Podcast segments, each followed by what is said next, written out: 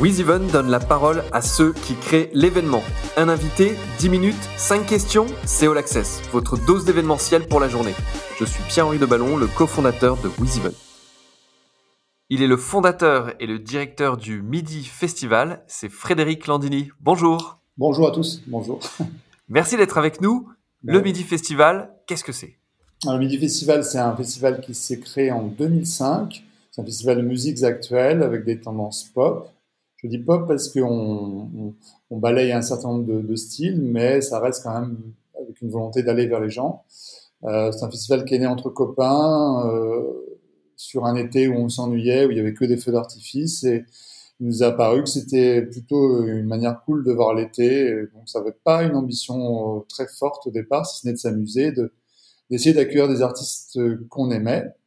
Et aussi, comme je suis musicien, je me suis toujours projeté dans l'idée de comment je voyais un festival et dans, le, dans quel line-up j'adorerais jouer. Voilà, donc c'était un petit peu des choses comme ça du, sur le plaisir et sur la, sur la musique, euh, tout simplement. Ok, et du coup au début c'était une, une, structure associative j'imagine, et ça l'est toujours ou est-ce que c'est devenu une société depuis? Oui, ça a été une structure associative dès 2005 et ça l'est encore aujourd'hui. D'accord. Et le, et le festival se déroule à hier parce qu'on n'en a pas parlé? Exactement. Alors il s'est créé en 2005 à la Seine-sur-Mer, euh, c'est la seule année euh, euh, où on n'a pas été ailleurs en été. Rapidement, dès 2006, en fait, la Villa Noailles, lieu dans lequel je travaillais à l'époque, m'a proposé d'inscrire le festival à, la Villa Noailles et à hier que je connais très très bien. Donc voilà, c'est un festival l'été 100% hierrois. Ok, si on revient un peu sur le parcours, donc je comprends que c'est un, un, groupe d'amis, euh, euh, entre guillemets, désœuvrés pendant un été qui, qui se lance dans cette, cette aventure. Mais est-ce que euh, Frédéric Landini voulait déjà petit travailler dans l'événementiel ou autour de, la musique, on l'a compris, mais de, de festivals aussi, de, de la production d'événements? Non, c'est vraiment, c'est vraiment par hasard, puisque hum, je suis rentré dans l'événementiel euh, après avoir travaillé en tant que preneur de son euh, pour des émissions de télévision. Euh, et je suis euh, arrivé dans l'événementiel en faisant de la régie générale, euh, de, de, de, de, de l'organisation. Voilà. Donc j'ai eu, moi, quelque part, une formation d'autodidacte sur le terrain et j'avais pas une vue sur l'organisation d'un événement. Mais avec cette expérience que j'avais, rien ne me faisait peur en fait pour organiser un événement, ce qui en soi euh, vraiment positif parce que je pense que chaque personne qui, qui a le souhait d'organiser quelque chose se, se, heurte à énormément de problèmes de production, d'organisation. Moi, j'étais de, de ce métier-là. C'était par hasard. Je n'avais pas de vocation euh, avant. Je n'avais pas fait d'études. D'ailleurs, je suis quelqu'un de totalement autodidacte de manière générale. Et du coup, et comme beaucoup d'organisateurs avec beaucoup d'apprentissage sur le terrain, l'événementiel, on le fait parce que on crée de, de formidables souvenirs euh, et puis derrière des, des expériences et, et, et, tout ce qui va avec. C'est quoi les moments les plus marquants euh, euh dans les dernières années ou, ou, ou, dans les premières années euh, de ce festival? On a été marqué au fer rouge dès la deuxième édition, qui est euh, l'édition de 2006 où en fait on est sur un festival format MySpace, on est encore dans MySpace euh, et je contacte les groupes dans MySpace en Californie la nuit parce qu'on n'a pas le même fuseau horaire. Donc je suis avec des gars d'Holy dont je comprends pas très bien de ce qu'ils me racontent parce que à la fois je parle pas très bien anglais mais en même temps ils sont très confus. Euh, et en fait en tirant les fils je m'aperçois qu'il y a aussi Ariel Pink et tout un tas de euh, d'artistes dans cette scène et on les fait venir on les fait venir, tout ça sur les échanges MySpace. Je leur prends des billets d'avion.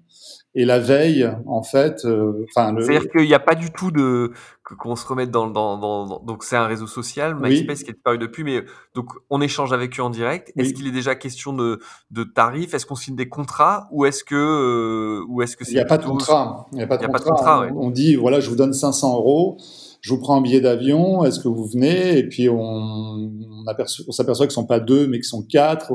Au, final, il y en a un cinquième qui arrive, on se dit, oh là là, mais attention, là, on va plus avoir assez de budget. Mais que, fait le cinquième? Ben, Le cinquième, lui, il va décorer les arbres. Enfin, donc du coup, on a un truc assez surréaliste, mais surtout, ce qui est complètement étonnant, c'est que le, le jour où ils prennent l'avion, et, c'est chez nous la nuit, deux jours avant l'ouverture du festival, euh, ils nous appellent, nous sommes à, à, à, l'aéroport, est-ce que nous, nous, devons prendre l'avion? Et on dit, bah, pourquoi vous, pourquoi, pourquoi pas? Et en fait, il y avait euh, quelque chose qu'on n'avait pas du tout anticipé, mais il y avait les attentats déjoués de Londres en 2006 euh, qui avaient paralysé tout le, tout, tout, tout, tout, transport aérien. Et euh, les gars sont arrivés avec 20 euh, heures de retard, avec 100 euh, bagages. Et on, nous avons passé trois jours de festival à chercher leurs bagages qu'ils n'ont jamais revus avant 10 mois, au final.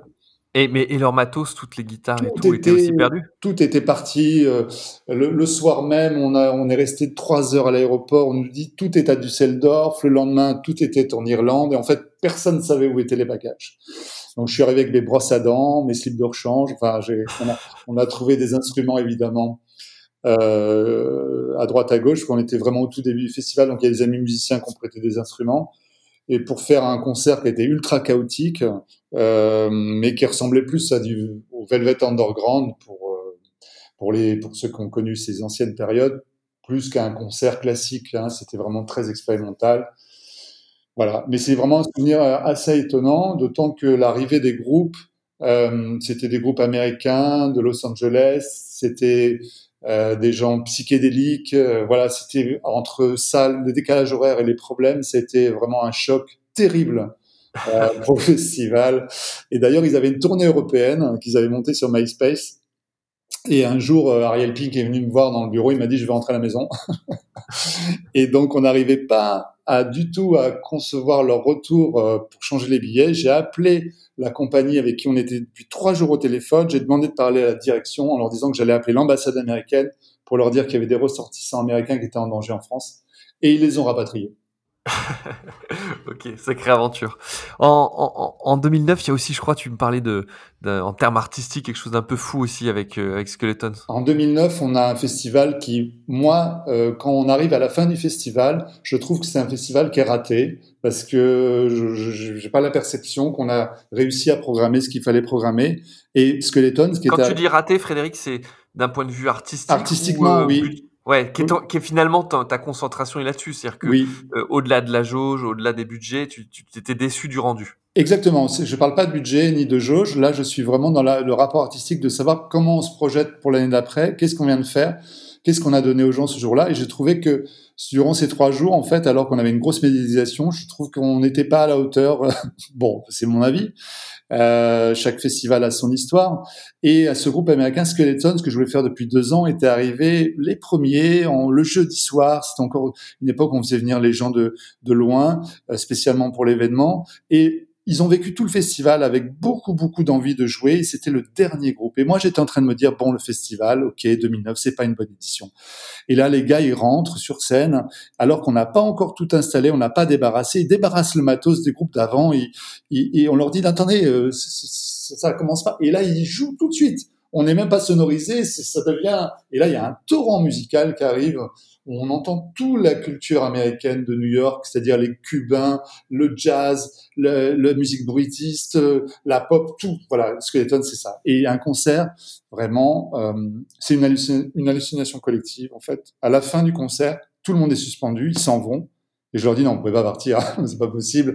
Là, tout le monde doit rentrer chez soi. Il faut que, voilà, il faut, faut rallumer la lumière en fait, ou, ou l'éteindre, mais il faut faire que les gens puissent euh, retrouver une vie normale. Tout le monde était comme si sous, hypnose, c'est quelque chose de jamais vécu.